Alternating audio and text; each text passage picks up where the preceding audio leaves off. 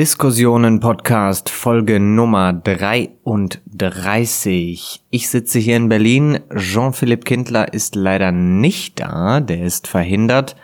Der sitzt in Frankreich im Urlaub und lässt es sich gut gehen. Aber dafür habe ich endlich nach mehreren Versuchen Frau Dr. Anna Veronika Wendland als Gast für diese Folge gewinnen können. Hallo, Frau Wendland. Hi. Es soll in diesem Gespräch um deutsche und europäische Energiepolitik gehen und ganz besonders um einen Aspekt. Ähm, der Kampf um den richtigen Strommix, der tobt aktuell und zwar ganz besonders im Angesicht des Krieges in der Ukraine. Deutschland versucht jetzt verzweifelt, die eigene Abhängigkeit von russischem Gas möglichst schnell zu beenden. Und gleichzeitig ist die Debatte um den deutschen Atomausstieg wieder voll entbrannt, könnte man sagen. Weil Sie an diesen Debatten aktiv teilnehmen, darf ich Sie in aller gebotenen Kürze vorstellen und Ihre Position ganz grob umreißen.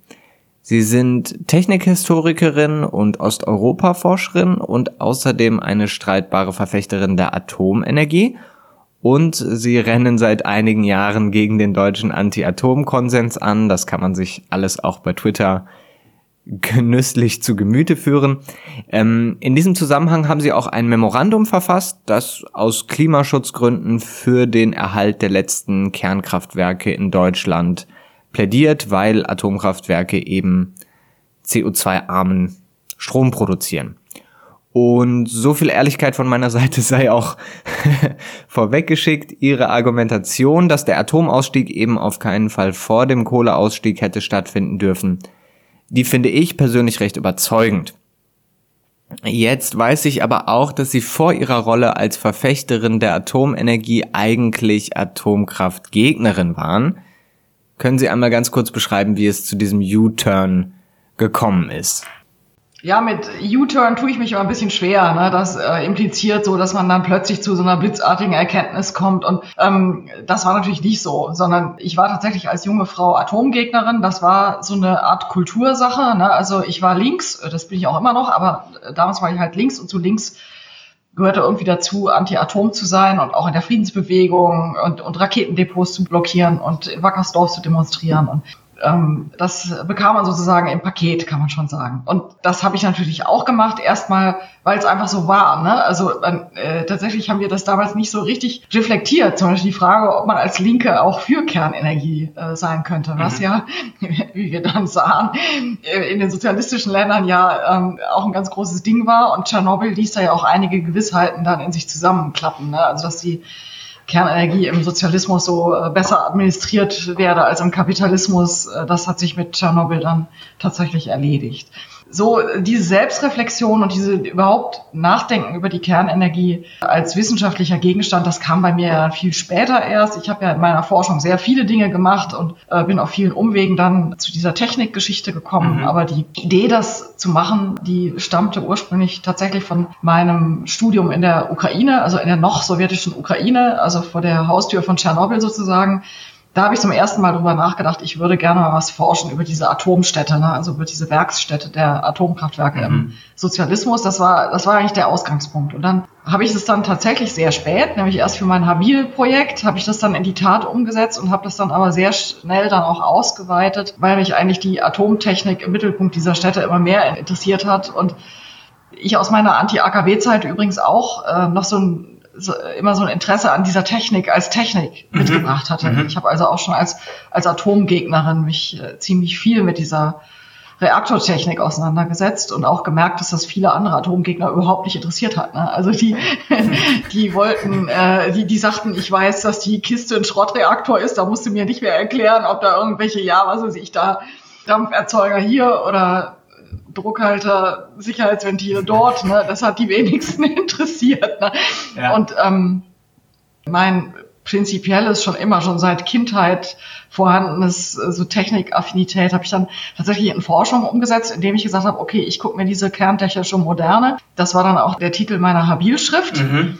Die hier hinter mir als Stapel auf dem Boden liegt. Und äh, da habe ich eben gesagt, ich würde mir gerne angucken, wie denn diese Mensch-Technik-Beziehungen tatsächlich sich vor Ort entfaltet haben in dieser kerntechnischen Moderne und was das mit den Menschen gemacht hat. Und das hat mich dann bewogen, äh, eben diese Methode Industrial Anthropology zu wählen, also was, was Historiker eigentlich nicht machen, mhm. weil Historiker gehen in Archive und gucken sich halt die Quellen an, größtenteils Schriftquellen, was halt äh, bei diesem Thema den Nachteil hat, dass das dann meistens Top-Down-Quellen sind, also so Quellen aus der Sicht eben der Akteure, der Atomaufsichten, der Ministerien, mhm. äh, der Betreiber, wenn sie einen reinlassen in ihre Werksarchive. Ne? Aber ähm, wenig, man erfährt wenig von der nuklearen Arbeit vor Ort in diesen Anlagen. Und dieses Defizit, das wollte ich ausgleichen, indem ich mich tatsächlich als Beobachterin, äh, mitlebende Beobachterin in diese Anlagen begeben habe. Und das habe ich halt jahrelang gemacht. Und zwar sowohl in der Ukraine auf einem auf einer riesigen Anlage mit vier Blöcken und in Deutschland in zwei Kernkraftwerken. Mhm. Und dann noch kurz in Ignalina in Litauen, aber das war nicht richtig eine teilnehmende Beobachtung, das war noch so ein Zusatzding. So, und dann äh, auf diese Weise habe ich halt sehr viel natürlich über diese Kerntechnik gelernt, auch über die kerntechnische Arbeitspraxis und über die harten technischen Tatsachen, die da eigentlich im Eingriff sind sozusagen. Und äh, das hat mich dann immer weiter, meine Forschung immer weiter zu der Frage geschoben, wie wird Reaktorsicherheit gemacht sozusagen. Ne? Und das traf sich da sehr gut, dass ich hier integriert war in einen Sonderforschungsbereich, der heißt Dynamics of Security. Also das ist äh, hier so eine Marburg-Gießener mhm Forschungsverbund, der sich halt mit historischer Sicherheitsforschung befasst. Und dort habe ich meine Habil dann halt assoziiert und in diesen Diskussionen war ich sehr stark integriert. Also da haben wir uns wirklich äh, um die sozusagen die Sicherheitsrepertoires gekümmert. Äh, und zwar ganz interessant ne, in so einem historischen äh, Querschnitt von der Antike bis heute. Ne? Also es ist ein ziemlich interessantes Ding, was wir da ja, machen. Wow. Und mhm. da habe ich dann halt tatsächlich so am, am, am modernsten Ende sozusagen gesessen und die, mich mit Reaktorsicherheit beschäftigt. Und ähm, meine Habil halt diesem Diskussionszusammenhang assoziiert. Da kommt eigentlich diese Methode her und mein Blick äh, oder mein forschender Blick auf die Kerntechnik. Und gleichzeitig hat mich dieses Umweltthema so gesehen auch nie losgelassen. Und da kam ich dann halt irgendwie schon nach 2015, also spätestens nachdem der äh, Weltklimagipfel in Paris sich harte Vorgaben gegeben hat, wie es mit dem CO2-Ausstoß werden soll, schon gedacht, ob das jetzt so eine äh, gute Idee ist, dass Deutschland ausgerechnet zuerst aus der Kernenergie, die wirklich CO2-arm ist, und, und dann erst aus der Kohle oder sehr verspätet aus der Kohle aussteigt, weil es dann halt automatisch bedeutet, die Kohle ist im Grunde das Backup für die Erneuerbaren, die dann allmählich irgendwie hochlaufen sollen. Und das habe ich als den Webfehler, also den Grundfehler der deutschen Energiewende eben ja für mich zumindest erkannt und bezeichnet und bin damit dann auch zunehmend halt öffentlich auch ähm, aktiv geworden, so als Bloggerin. Und irgendwann wurde tatsächlich dann auch mehr so eine Art Aktivismus draus, ne? weil man also zwangsläufig, wenn man sich in diese Diskussion einmischt, dann wird das halt mhm. sehr schnell äh, so ein Pro- und Contra-Ding. Ne? Und worauf ich aber eben bestehe, ähm, ich nehme meinen Aktivismus auch gerne immer zurück, wenn es um die Evidenz geht. Ne? Also es geht hier nicht darum, Kernkraftlobby zu spielen und zu sagen, diese Anlagen sind das Fantastischste, was wir je hatten und das Beste und wir müssen auf 100 Prozent gehen. Ne? Das ist ja. aber das, was die erneuerbare Energien Seite ja durchaus macht. Ne? Die sagen, erneuerbare Energien sind die 100%-Lösung und wir müssen halt nur noch dahin kommen. Das ist nur noch eine Frage des politischen Willens. Und dass das eben nicht nur eine Frage des politischen Willens ist, darüber können wir auch noch gerne in dieser Folge auch noch diskutieren, aber es hängt ganz äh, auch, auch bei den Erneuerbaren halt an knallharten Fakten, wie zum Beispiel technologischer Reifegrad der Systeme, Rohstoffbedarf. Mhm. Auch die Erneuerbaren haben ein, äh, haben ein Abfallproblem. Auch die Erneuerbaren haben bestimmte Probleme einfach noch nicht gelöst, die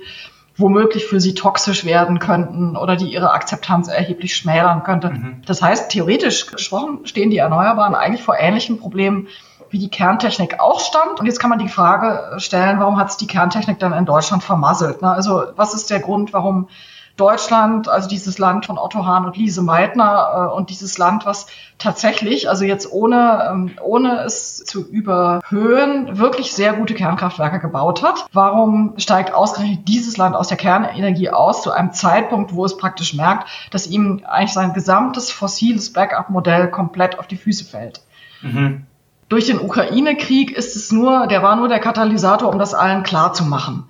Bestimmte Leute, zu denen ich mich stolzerweise zähle, haben das sehr früh gesagt. Ne? Also ich bin nämlich eben äh, nicht nur Technikhistorikerin, sondern auch Ukraine-Historikerin und Osteuropa-Fachfrau und wir Osteuropa-Leute oder etliche, also nicht nur ich, sondern auch etliche meiner Kollegen haben jahrelang, also spätestens seit 2014, ne, seit dem Be Beginn im Grunde dieses Krieges Russlands gegen die Ukraine, davor gewarnt, unsere Energiewende ausgerechnet von Gazprom abhängig zu machen. Ja. Und das war ja die Politik, äh, also spätestens mit Nord Stream 2 und ähm, ich darf daran erinnern, dass auch noch die, ähm, die Energiestrategie der Ampelregierung, also die von Robert Habeck, auch noch bis zum Februar äh, jede Menge Erdgas beinhaltete, weil man nämlich anders die Erneuerbaren überhaupt nicht hochziehen kann. Mhm. Und äh, das war halt die Lebenslüge dieser Energiewende. Das haben Osteuropa-Leute relativ früh schon erkannt und gesagt und wurden einfach nicht gehört. Ne? Ja. Und dasselbe ist natürlich uns auch mit diesem Memorandum ergangen. Ne? Also mein Co-Autor Rainer Moormann, alter Fahnsmann, auch übrigens mit gutem Anti-Atom-Leumund. Ne? Also das ist ein ein Nuklearsicherheitsexperte, der damals den in Nordrhein-Westfalen sehr gepushten und hochgelobten Hochtemperaturreaktor de facto Sicherheitsmängel entdeckt hat und das eben sozusagen als Whistleblower bekannt gemacht hat und auch eine ganz üble Mobbing-Geschichte hinter sich hat. Ne? Und der war also eigentlich ein Kronzeuge der Anti-AKW-Bewegung als, als Whistleblower. Aha. Und der hat sich mit mir halt äh, erstmal ziemlich viel gefetzt. Ne? Äh, die, die, die Story, die, die ist äh, auf Twitter, äh, kann man die auch nachlesen. Dann hat er aber schon gemerkt, da ist was dran, was die sagt. Ne? Also ist, der ist halt Wissenschaftler und das ist das Coole an Naturwissenschaftlern, die sind halt auch irgendwie bereit zu sagen, ne, also ja. wenn deine Vorhersagen falsch sind, ist deine Prämisse womöglich deine Hypothese falsch. Ne? Und äh, genau das dämmerte ihm wahrscheinlich äh, bei der Beobachtung dessen, was da mit der Energiewende vor sich geht. Und dann haben wir uns halt zusammengesetzt und haben dieses Memorandum geschrieben. Und interessanterweise haben wir also so, so praktisch heute vor zwei Jahren haben wir dazu auch einen Zeitartikel veröffentlicht, in dem wir auch ziemlich klar und deutlich gesagt haben, was da mit Russland vor der Tür steht. Ne? Also mhm. diese Gasabhängigkeit von Russland. Ja, und das, äh, wie das halt so ist, ne? kein Abgeordneter hat natürlich auf dieses Memorandum reagiert und der Artikel äh, erzeugte zwar eine empörte Diskussion ne, auf der, in der Zeit, weil natürlich alle Atomgegner sich berufen fühlten, da natürlich ihre Two Cents dann abzugeben auf diese dissidentische Intervention. Aber natürlich ist da nichts passiert. Ne? Und passiert ist halt jetzt was, weil jetzt ist dieses ganze Modell, ne? also ja. ich sage immer Modell der Spotenpumpe, ne? also saugseitig die russischen billigen Rohstoffe ansaugen und druckseitig in Form von veredelten Produkten nach China wieder absetzen ne? und damit eine Menge Profit scheffeln dieses äh, Modell des German Capitalism ist äh, gescheitert. Ne? Also das kann man jetzt ziemlich klar sagen. Das kommt auch nicht mehr zurück. Mhm. Da müssen wir uns drüber im Klaren sein. Ja. Und das ist uns halt sozusagen im Brennpunkt dieses Ukraine-Krieges ist das jetzt allen bewusst geworden. Und jetzt ist plötzlich alles wieder offen. Ne? Jetzt kommen nämlich alle plötzlich und sehen, ups, also das wird hier jetzt echt knapp, ne? ohne, ohne Gas. Mhm. Ich, de ich denke auch, dass sicherlich wir die wieder, das Wiederanfahren von Nord Stream 1 wahrscheinlich nicht sehen werden. Ne? Das heißt, wir, wir sind jetzt wirklich in einer, in einer ganz akuten Mehrfachkrise. Und da sage ich nochmal, ne, also bevor es ganz zu spät ist, Leute, also nach allem, was ich überblicken kann, sechs AKW sind betriebsfähig, ne, drei davon sind noch am Netz. Jetzt haben wir gar, gar nicht mehr den Luxus, uns auszusuchen, was wir da jetzt machen, sondern wir müssten eigentlich jetzt äh, in Notstandsbetrieb gehen und die, und, und die Dinger wieder anfahren. Ja, vielen Dank. Das war erst einmal eine sehr ausführliche Antwort. Ähm, ich finde auf jeden Fall interessant, wie Sie da in den Diskurs eingestiegen sind und ihn dann auch, ja, mitgeprägt haben. Einmal noch ganz kurz zurück zu Ihrer Arbeit. Sie haben von der kerntechnischen Moderne gesprochen. Selber bezeichnen Sie sich aber auch als Ökomodernistin. Manchmal sagt man wohl auch Ökopragmatismus, so wie ich das verstanden habe. Und das ist eine politische und ja, wissenschaftliche Strömung, die dafür plädiert, dass wir Menschen über fortgeschrittene Technologie unseren mh, mm, ökologischen Fußabdruck so weit verringern können, dass wir eben die Umwelt nicht über Gebühr verändern. Es gibt auch ein ökomodernes Manifest, das sich online finden lässt und in dem zum Beispiel von Trends die Rede ist, die bedeuten würden, dass, und jetzt zitiere ich, Der Einfluss der Menschen auf die Umwelt, einschließlich Änderungen in der Landnutzung, Raubbau und Verschmutzung, in diesem Jahrhundert den Höchststand erreichen und sinken kann. Zitat Ende. Andere Teile der Umweltbewegung predigen ja eher, dass wir wieder in eine Harmonie mit der Natur und der Umwelt zurückkommen müssen, wollen also den, die Moderne partiell zurücknehmen und sind manchmal eher auch auf Verzicht gepolt. Dazu sagt man dann manchmal auch Ökologismus. Könnten Sie noch einmal ganz kurz auseinandersetzen, was es mit der Ökomoderne auf sich hat? In welchem Verhältnis diese Ökomoderne vielleicht auch zur kerntechnischen Moderne steht und ja, auch inwiefern sich diese Ökomoderne von anderen Ökologismen absetzt oder unterscheidet? Ja, die Ökomoderne setzt sich übrigens auch von dieser, äh, diesem Titel meiner Arbeit ab. Die kerntechnische Moderne habe ich natürlich verstanden als eine, eine Menschheitserfahrung. Ne? Dass also die die äh, Menschen im Lichte dieser neuen Technologie wirklich ganz neue Bereiche vorstoßen. Mhm. Tatsächlich, weil diese Technologie solche ungeheuren Potenziale hat, im Schlechten wie im Guten. Ne? Das, mhm. das, das ist eine grenzüberschreitende Technologie, das ist eine Polittechnologie und deswegen ähm, erzeugt das neuartige Erfahrungen, die halt genuine moderne Erfahrungen sind. Ne? Also Entgrenzung, Beschleunigung und ähm, diese Janusköpfigkeit von, äh, von Technologien und solche Dinge.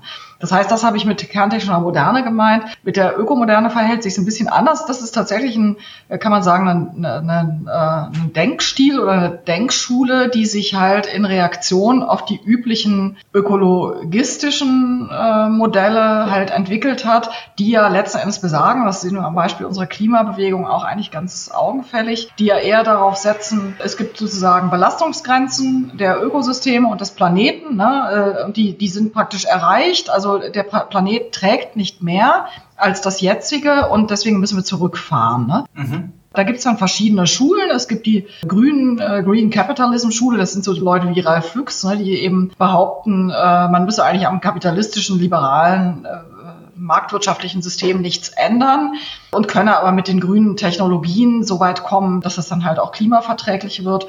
Und dann gibt es die andere Position, der ich nicht folge, die ich aber eigentlich für ehrlicher halte, nämlich die Degrowther, die sagen, Leute, lügt euch nicht in die Tasche. Diese Art zu wirtschaften werdet ihr nicht mit 100 Prozent Erneuerbaren mit Strom versorgen können. Ne, ich halte es tatsächlich für die etwas ehrlichere, wenn ich, wenn ich auch nicht folgen mag, weil ich das für eine Illusion halte, ganze Industriegesellschaften auf, auf Rückbau zu setzen. Mhm. Aber ich kann den Degrowthern immerhin äh, konstatieren, dass sie die, die Situation und die Leistungsfähigkeit zum Beispiel von erneuerbarer Energiensystemen womöglich äh, realistischer einschätzen, als das die Green Capitalists tun. Ne? Mhm. Und ich glaube, die Green Capitalists, äh, die agieren halt, wie sie agieren, weil sie auch irgendwie den Leuten nichts zumuten wollen. Ne? Das ist im Grunde das Narrativ. Liebe Leute, es kann alles bleiben wie bisher, auch die Besitzverhältnisse. Und wir regeln das schon mit Technik. Ne? Mhm. Das ist auch das, was zu Recht häufig auch kritisch als Tech-Fix, ne? Also dass man halt für jedes Problem eine Technik findet. Darauf wollte ich hinaus, ja. So, und Ökomodernisten ist das natürlich auch häufig vorgeworfen worden, weil die halt größtenteils machen wir uns nichts vor, die äh, sozusagen die führenden Köpfe oder auch die Thinktanks sitzen in den USA und natürlich gehen die auch von diesem äh, letzten Endes von diesem marktwirtschaftlichen Modell aus und sagen aber, und da unterscheiden sie sich halt von den, von den anderen, von den ökologistisch eher agierenden ähm, äh, Strängen, die sagen, man muss auch tatsächlich völlig revolutionär, auch im Sinne dieser äh, Technologien, die wir jetzt anbringen oder einbringen ins System, müssen wir auch völlig revolutionär neu denken. Und dazu gehört halt nicht nur ähm, im Bereich der Energiesysteme auf Verdichtung zu gehen. Ne? Also das, das spricht zum Beispiel für Kernenergienutzung. Mhm. Die sind aber gleichzeitig auch zum Beispiel für fortschrittliche Solartechnik. Ne? Also es ist jetzt nicht so, dass sie Erneuerbare per se ablehnen, sondern sagen, die Erneuerbaren haben bestimmte Stärken und diese Stärken können sie ausspielen, zum Beispiel Offshore-Windkraft oder hochspezialisierte Photovoltaik oder meinetwegen auch Photovoltaik für jedes Dach, was zumindest jetzt ne, an Tagen wie heute könnte man eigentlich jedem eine Klimaanlage spendieren, die man nicht damit Solarstrom füttern kann. Also das ist ein geniales Zusammenpassen äh, des, äh, des Produktionsprofils der Photovoltaik, zum Beispiel mit einer Anwendung, die jedem nützt, ne? das Leben im Klimawandel auch irgendwie zu mhm. erleichtern. Und äh, es gibt aber dann eben auch tatsächlich viel weitergehende Überlegungen äh, zur Verdichtung. Zum Beispiel, da geht es um den Städtebau, dass man im Grunde wieder verdichtet, ne? dass man im Grunde diese Expansion in die Fläche zurücknimmt, dass man diese Zersiedlungsprojekte, die ja äh, letzten Endes zum Beispiel in Deutschland erst dieses Problem der Autolawinen in den Städten ja erst ausgelöst haben. Ne? Also die Leute gehen wegen der Grundstückspreise, die draußen mhm. geringer sind, äh, bauen die ihre Häuser, arbeiten aber in der Stadt, pendeln ein. Die Städter haben die Blechlawine äh, und haben aber letzten Endes von diesem Modell halt nichts und die vor allen Dingen die Landschaft und das Klima hat auch nichts von diesem Modell. Ne? Und da gibt's dann halt Modelle zur Wiederverdichtung von Städten oder auch zum Beispiel Urban Farming, ne? also dass man auch Stadtflächen als Hochproduktionsagrar Fabriken nutzt, ne? also dass dann sozusagen Vertical Farming gemacht wird, ne? also aus Stockwerken dann mhm. so grün Zeug produziert wird. Ne? Und natürlich arbeiten diese Leute auch ganz klar mit einem Bekenntnis zur Gentechnik, ne? weil die sagen, die fortgeschrittene Form von Gentechnik erlauben so präzise, also viel präziser als bei Züchtung und bei, bei den alten Formen von Erbgutveränderungen wie durch Bestrahlung oder, oder durch chemische Substanzen viel präziser wirklich Pflanzen herzustellen, die dann zum Beispiel hitze- oder trockenheitsresistent sind und solche Dinge. Ne? Das mhm. heißt, das ist schon ein technikoptimistischer Ansatz, aber er ist auf eine andere Weise technikoptimistisch, als es der übliche Green Capitalism ist, ne? weil er tatsächlich auch sehr stark in, äh, in, in, in völlig neue äh, technische Anwendungen hinein denkt. Ne? Mhm. So, und jetzt kann man nämlich sagen, okay, ähm, was ist das wert, wenn man dann trotzdem die Besitzverhältnisse so lässt, wie sie sind? Und das ist eine berechtigte Kritik meiner Meinung nach. Also da ich ja auch die Energiewende von links kritisiere, nehme ich natürlich auch die Ökomoderne nicht aus. Ne? Und wenn man mhm. sich überlegt, was in dieser Welt schief läuft, also ob das Modell dieses konzentrierten Privatbesitzes an Produktionsmitteln und dieser Reichtums- und Armutsverteilung in der Welt, ob uns das weiterhilft, das ist eben genau das Fragliche. Ne? Also meiner Meinung nach muss auch das wieder diskutierbar sein, ohne dass man gleich in die Ecke gedrängt wird. Man sei jetzt schon fast der Terrorist, der die mhm. Gasleitung in die Luft sprengen will. Ne? Da, da schwanke ich dann immer so ein bisschen, weil ich kann, ich kann in vielen Diskursen der Klimabewegung erkenne ich mich irgendwie wieder als junge Frau. Ich war auch sehr radikal drauf und ich hätte damals auch, ähm, hätte ich die Skills gehabt, auch ohne ähm, mit der Wimper zu zucken Strommast umgelegt. Ne? Also so radikal war ich. Ne? Das muss, okay. muss ich einfach zugeben. Ne?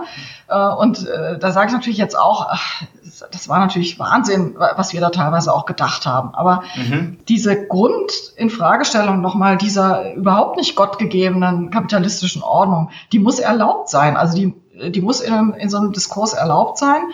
Und ich bin dann natürlich auch immer wieder eher, weil ich halt einfach älter und erfahrener bin und, und, weiß auch, wie solche Bewegungen dann immer enden. Äh, mir würde schon fürs Erste reichen, bestimmte Dinge zu tun mit unserer Energiewirtschaft. Und da wird meiner Meinung nach auch die Sozialisierung der Energiewirtschaft dazugehören, weil mhm. wir werden diese Kraftanstrengung, die da nötig ist, und dieses Kapital, was wir da mobilisieren müssen, um, um äh, eine Industriegesellschaft wie Deutschland auf, mhm. auf Net Zero zu bringen, also auf CO2-Neutralität zu bringen, ich fürchte, das wird der Markt eben gerade nicht richten. Ja sondern man bräuchte so einen machtvollen keynesianischen staatlich gesteuerten Eingriff. Ja, ich glaube, wir brauchen im Grunde so eine Art, wirklich so, ein, so New Deal-Haltung, ne? dass der Staat einfach hingeht und sagt, ich garantiere für die Planungssicherheit mhm. dieser Kernkraftwerke, ich baue sie. Ne? Also ich muss die nicht notwendigerweise selber betreiben, aber mit, mit starkem öffentlichem Backing. Also das sind de facto öffentlich-rechtliche Anlagen und die bauen wir jetzt als öffentlich-rechtliche Institution ne? und übergeben die nicht dem Privatunternehmen, was sein Shareholder mhm. Value maximieren will damit sondern wir verstehen sie ganz bewusst als öffentliche Anlagen, was uns dann auch erlaubt, ganz anders, ganz anders transparent auch wiederum mit ihnen umzugehen, ne? also mhm. die Bürger an ihnen teilhaben zu lassen. Meiner Meinung nach, gut, das müsste sich in der Praxis beweisen, aber wäre es möglich, Kernkraftwerke so wirklich auf eine mhm. sehr zufriedenstellende Weise zu betreiben. Denn die Technik, die wir haben, ist gar nicht so schlecht wie ihr Ruf. Ne? Also selbst unter unter Einbeziehung von Endlagerproblemen und so weiter kann man sagen, dass die die Kerntechnik in ihrer Bilanz, in ihrer Gesamtbilanz, äh, gerade im Vergleich zu anderen Energietechnologien eigentlich ungeheuer gut dasteht und mhm. äh, einfach in der, Ab in der Abwägung. Ne? Und wenn man jetzt noch sagt, man übergibt das dann äh, öffentlicher Kontrolle und ähm, öffentlicher Aktion, versteckt es nicht im privaten Portfolio eines Stromkonzerns, der halt die Interessen seiner Aktionäre vor allen Dingen im Mittelpunkt hat, dann glaube ich, kann man mit der Kernenergie, äh, also dann kann die Kernenergie auch eine emanzipatorische Energie sein. Das ist meine These. Vielen Dank für diese Einordnung. Das war ja jetzt schon mal extrem viel Material. Jetzt wollen wir uns vielleicht noch einmal dieser Verstrickung widmen, diesem, äh, ja, ja, was Sie gerade beschrieben haben als das Prinzip des Potenpumpe. War das richtig? ja, das, das habe ich halt so ironisch gesagt, aber irgendwie ist es ein gutes Bild, ne, weil so hat es tatsächlich funktioniert, ja, die letzten, ja, im Grunde die Post-Cold War-Jahre hat die deutsche Wirtschaft tatsächlich so funktioniert. Auf dieses Prinzip möchte ich einmal so ein bisschen hinaus. Ähm, Robert Habeck, der grüne Wirtschafts- und Energieminister, ist gerade ja in ziemlicher Erklärungsnot. Sie rücken ihm und seinem Ministerium auf Twitter zumindest ordentlich zu Leibe und stellen heraus, dass es ja ein ziemliches Doppelsprech ist von ihm und seinem Ministerium, ja. Also einerseits spart alle Strom, andererseits die 6% Energie aus Kernkraftwerken, die können irgendwie weg. Und in diesem Zusammenhang kommen jetzt auch zwei Tweets von Ihnen mit einer, naja, mit einer These. Ich lese die beiden Tweets einfach mal vor. Angesichts der systematischen und strukturellen Gazprom-Verflechtungen der SPD und Manuela Schwesigs in Mecklenburg-Vorpommern sollte der investigative Journalismus sich eingehend mit Gerhard Schröders Zeit im Bundeskanzleramt befassen. Ich schließe inzwischen nicht mehr aus, dass es bereits damals unzulässige Einflussnahme Russlands auf deutsche Amtsträger gab. Hypothese, an der Wiege der deutschen Energiewende könnten nicht nur SPD und Grüne gestanden haben, sondern auch Putin. Ich habe diese Tweets gelesen und ich fand die erst einmal sehr interessant. Einerseits finde ich es sehr gut, dass hier einmal eine andere Perspektive auf den Diskurs aufscheint, der um die Frage kreist, wie wir möglichst schnell auf Net Zero kommen. Mein Gedanke dabei ist oft, äh, dass das viel zu oft von so einer völligen Unschuldslamm-Mentalität aller Beteiligten ausgegangen wird. Und hier rücken sie eben mal in den Vordergrund, dass Energiepolitik auch eine total geopolitische Dimension hat, die wir jetzt in diesem Krieg natürlich deutlich sehen, die aber eben schon damals zu Schröders Amtszeit da war. Und dann habe ich aber noch einmal eine Nachfrage dazu, denn für mich geht das von der zeitlichen Abfolge her nicht so ganz auf. Der deutsche Atomausstieg wurde 2000 beschlossen, da war Putin gerade erst an die Macht gekommen. Und ist nicht die deutsche Anti-Atom-Bewegung viel älter als Russlands Interesse, möglichst viel Gas an Deutschland zu verkaufen? Ja, natürlich. Also man muss immer unterscheiden zwischen Ursache-Folge-Beziehungen und zwischen Diskurskoalitionen äh, oder mhm. tatsächlichen Akteurskoalitionen. Ne? Also natürlich ist die Anti-AKW-Bewegung in Deutschland viel älter als die Atomausstiegspolitik von 2000 der Regierung Schröder-Fischer. Aber sie ist natürlich der Ermöglicher. Ne? Also die äh, letzten Endes das Projekt Atomausstieg wurde in den 1970er Jahren vorgedacht in der äh, Anti-AKW- und Umweltbewegung dann, die, die, die letzten Endes ihre parlamentarische mhm. Vertretung in den Grünen dann etablierte. Ne? Und seitdem war das Teil von Parlamentspolitik und das war ein Programm, das Akteure durchsetzen wollten und die SPD hat sich dann anverwandelt. Ne? Und jetzt kann man fragen, was entstehen denn in so einer äh, Konstellation dann für Diskurskoalitionen? Und da ist es natürlich hochinteressant zu gucken, wie sich dann das Verhältnis dieser mhm. Akteure zu den fossilen Energieträgern entwickelt oder wie die sich da aufstellen. Ne? Weil, ähm, dass sie gegen Kernenergie waren, das war dann bei den Grünen von vornherein klar, das war ihr Programm. Und die SPD wendete sich letzten Endes mit dem Abgang von Schmidt äh, und äh, endgültig mit Tschernobyl wendete mhm. sich von der Kernenergie ab.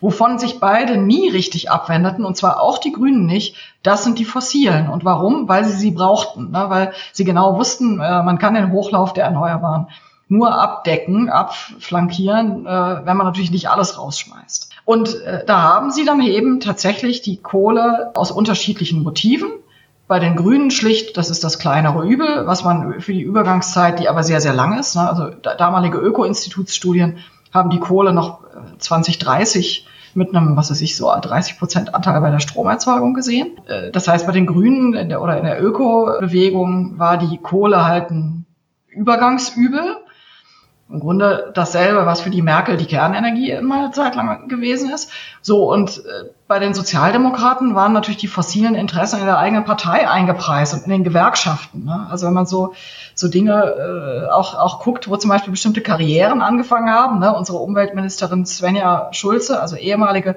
Umweltministerin, die ja ganz dezidierte Anti-Atom-Politik im BMU auch etabliert hat und mit, mit ganz apodiktischen Aussagen, die auch weit über die deutschen Grenzen hinausweisen, ne? also mit Ansprüchen auch den europäischen Nachbarstaaten die Kernenergie austreiben zu wollen.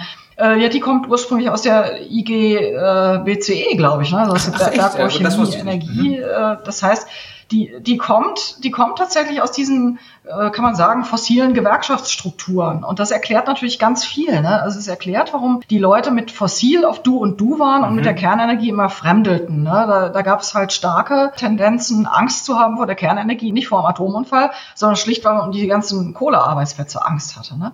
Und tatsächlich äh, taten die sich dann zusammen. Ne? Also die Grünen haben auch, ich habe dann eine Bundestagsanfrage für mein Buch auch benutzt als Quelle, ne, wo die Grünen halt eine Anfrage machen und da also angelegentlich sich Sorgen machen über das Schicksal Schicksal der heimischen Kohle, äh, wenn die Kernenergie ausgebaut würde. Ne? Und da sieht man halt, das sind dann Diskurskoalitionen. Das bedeutet nicht, dass es eine Verschwörung dieser Akteure gibt, um die, äh, um die Kohle oder später halt Gazprom zu pushen, sondern das bedeutet, dass sie sich auf eine bestimmte Weise im politischen Feld aufstellen, weil sie ihre Programme auf diese Weise am besten absichern können. Ne? Und dann war natürlich das Argument, äh, die, die Kohlearbeitsplätze, die sind einfach sehr wichtig, um die Energiewende zu gestalten.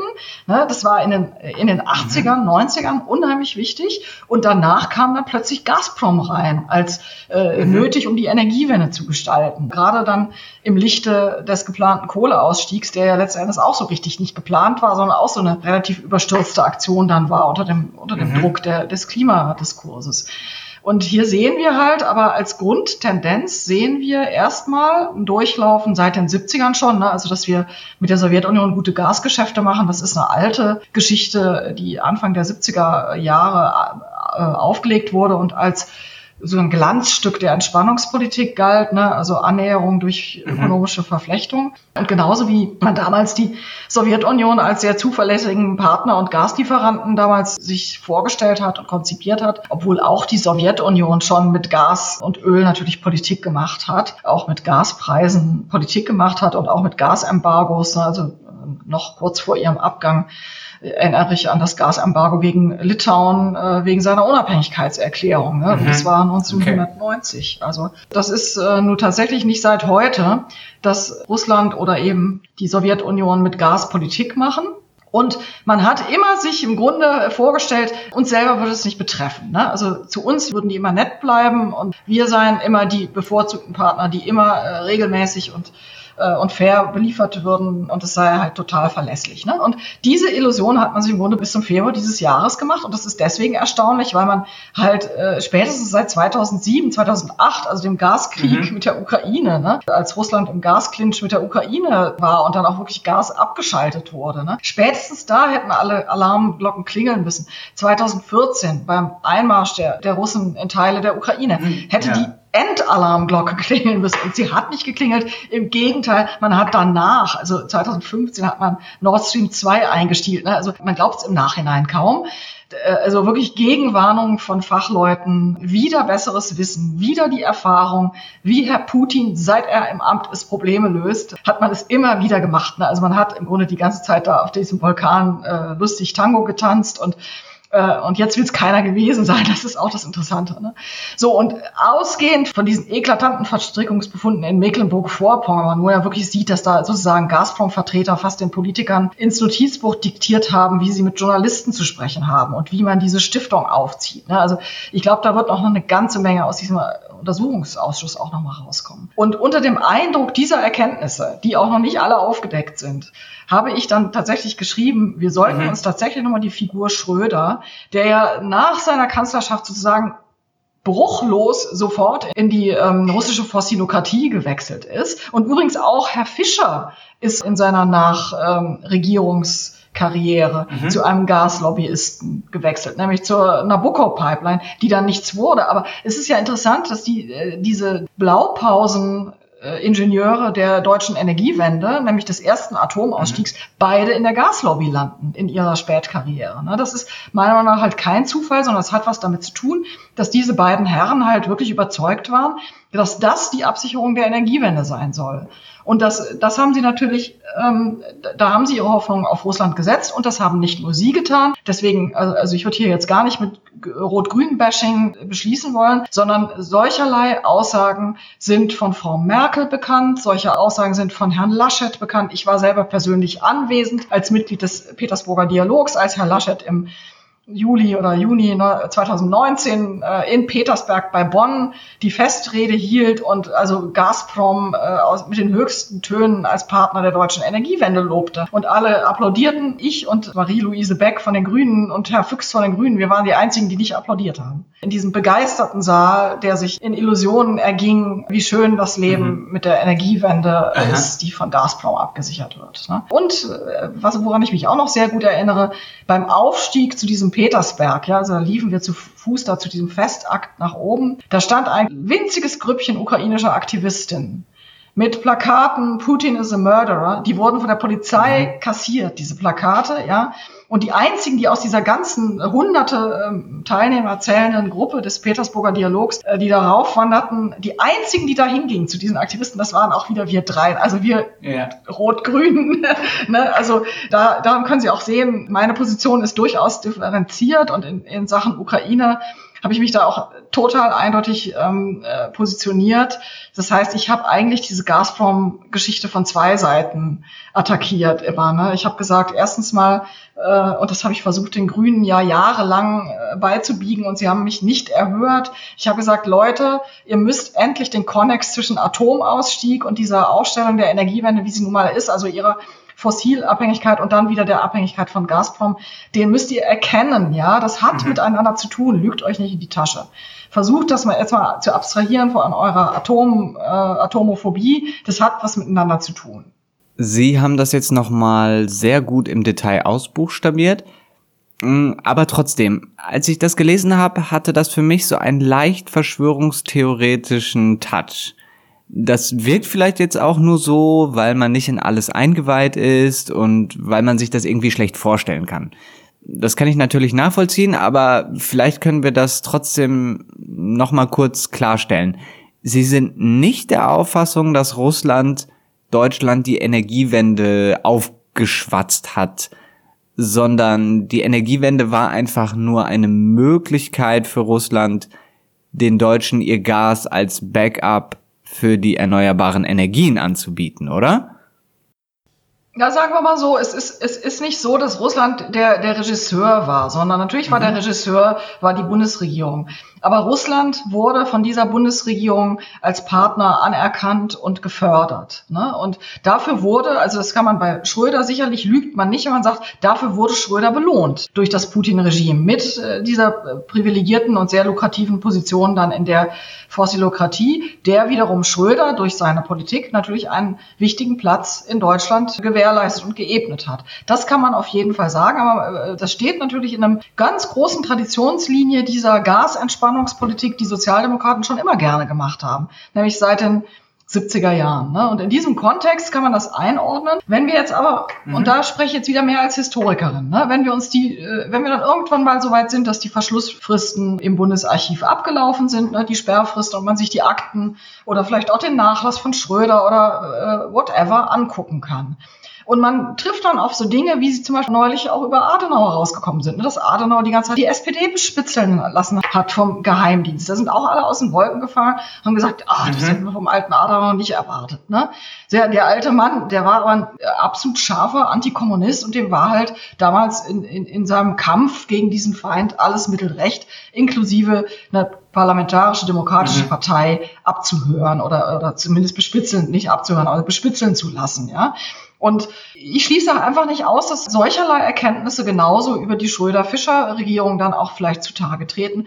Denn was die natürlich hinter den Kulissen mit dem russischen Botschafter besprochen haben und mhm. solche Dinge, das wissen wir halt nicht. Ne? Also was da für äh, Versprechungen vielleicht auch gemacht wurden, äh, was für Verpflichtungserklärungen da abgegeben, das, das wissen wir eben nicht.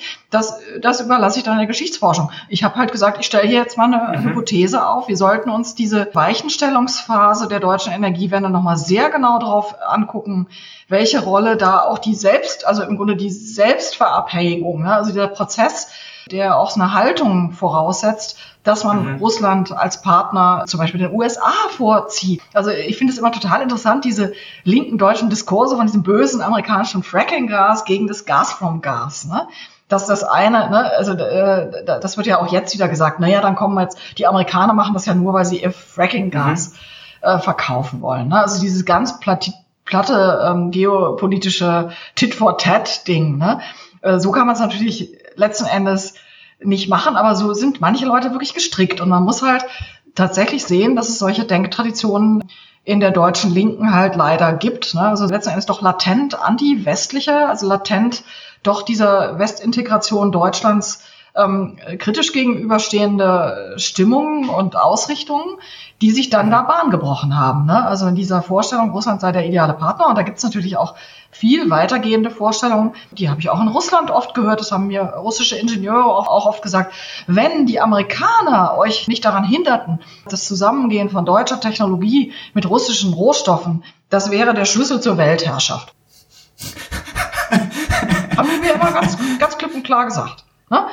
Und ähm, dass die Amerikaner die ganze Zeit im Grunde nur äh, den Spaltkeil zwischen Deutschland und Russland treiben wollten, bei der Ukraine sei es natürlich genauso, damit die Amerikaner weiter die, Oberherrschaft erhalten können. Das ist ein ganz beliebtes Denkmodell bis tief hinein in die deutsche Linke. Man muss nur ab und zu die konkret lesen. Da kann man dann so Sachen auch, weiß ich, bei Jörg Kronauer oder solchen Leuten dann diese geostrategischen Spezialisten da in der deutschen Linken, da kann man das dann auch lesen. Ne? Und äh, ich finde das halt äh, interessant, weil diese Denkmuster, diese Denkmodelle, die muss man halt letzten Endes sezieren und analysieren, um dann herauszufinden, wann sind diese Weichen mhm warum wie gestellt worden. Ne, und da glaube ich, da gibt es für die Geschichtswissenschaft tatsächlich oder für die Energiegeschichte Deutschlands mhm. sicherlich noch einiges zu entdecken. Ja. Das ist tatsächlich meine Hypothese.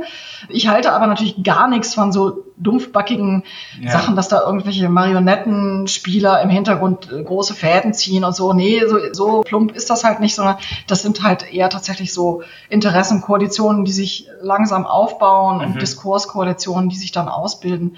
Was für unser Thema wichtig ist, am Ende waren sich diese Diskurskoalitionen halt parteiübergreifend, inklusive der CDU, CSU und FDP, die ja letztendlich den technischen Atomausstieg 2011 mhm. da bewerkstelligt haben, äh, waren die sich mhm. einig, es ging gegen die Kernenergie. Ne? Und das ist die, der interessante Befund. Am Ende waren sie alle gegen die Kernenergie eingestellt, obwohl die deutsche Kernenergie nun wahrhaftig keinen Anlass bot, ähm, außer bestimmten Dingen, äh, die aber äh, trotzdem noch wesentlich harmloser daherkommen, als, als das in anderen Atomwirtschaften war, wie die Asse zum Beispiel. Ne?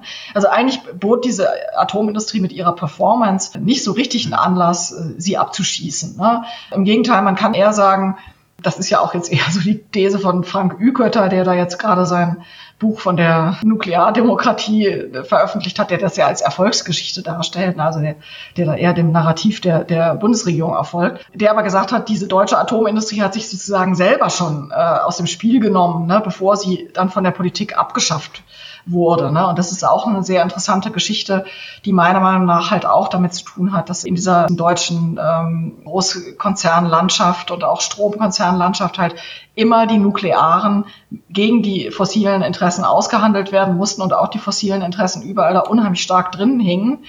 Und letztendlich tatsächlich man sagen kann, da haben, da haben sich dann die fossilen Interessen auch durchgesetzt. Wenn ein Siemens-Manager sagt, Leute, Kernkraftwerke bauen schön und gut, aber wenn die für 10 Prozent unseres Profits und für 90 Prozent des Ärgers äh, verantwortlich ja. sind, dann wissen wir, was wir zu tun haben. Ne? Und das war halt im Falle der, das war im Falle der deutschen Atomindustrie halt auch der Fall, obwohl die erstaunlicherweise Mitte der 80er wirklich exzellente Anlagen gebaut haben.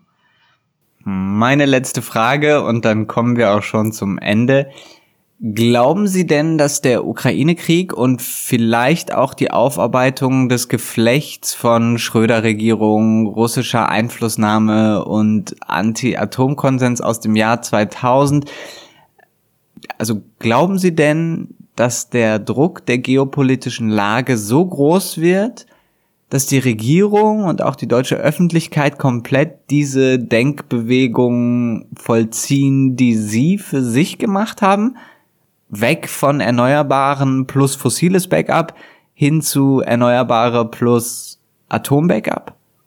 Das Problem ist immer, wenn man äh, jetzt in so einer Krisensituation ist und die Krise ist ja immer durch Ungewissheit, auch durch Zeitdruck der Entscheidungen gekennzeichnet. Das zeichnet halt Krisen aus, dass man in der Regel keine Zeit hat für einen äh, richtig guten, wissenschaftlich gegründetes Beratschlagen. Bin ich mir halt nicht so sicher. Ne? Jetzt werden halt relativ viele so präjudizierende Entscheidungen sehr schnell gefällt werden. Und ob das zugunsten dessen ausfällt, was ich für das Vernünftigste hielte, nämlich die ganze Grundausrichtung der Energiewende nochmal äh, zu revidieren und auch wissenschaftlich nochmal zu prüfen. Ne? Also Instrumentarien wären denkbar, Enquete-Kommissionen oder ähnliche Dinge. Ne? Also das wirklich auch transparent und öffentlich durchzuführen und doch nochmal zu überlegen, ob dieser Weg tatsächlich derjenige ist, der, der am schnellsten und am günstigsten zur CO2-Neutralität führt. Ne? Das wäre tatsächlich ein Prozess, der sehr viel Know-how und sehr viel Zeit nochmal erfordern würde, um den richtig, also um das richtig gut begründet zu machen.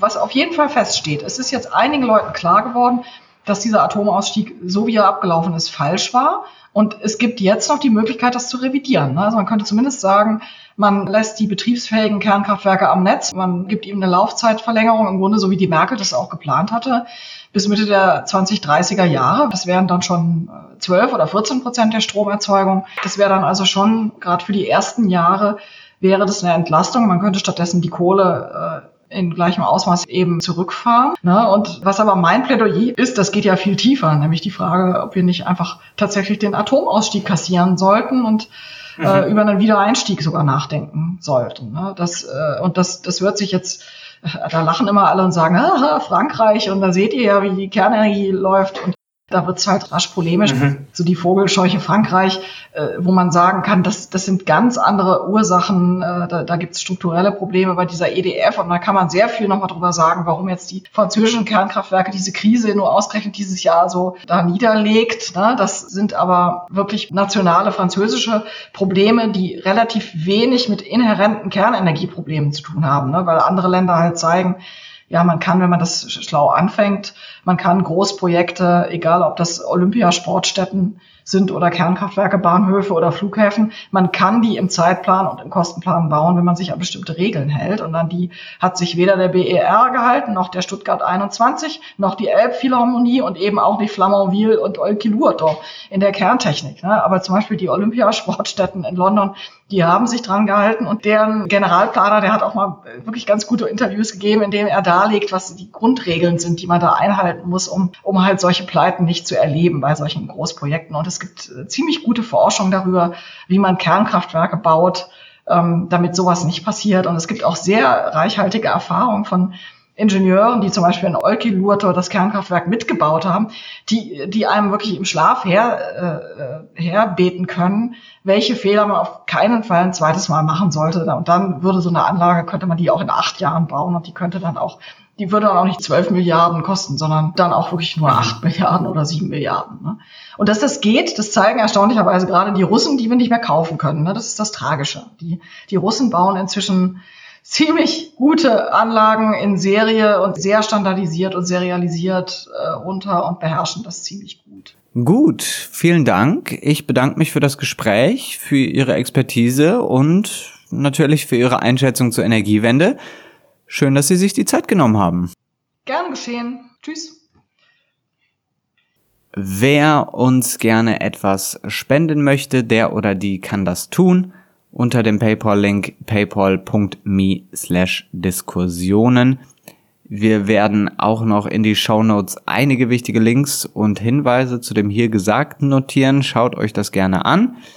Und dann bleibt mir nur zu sagen, bis bald.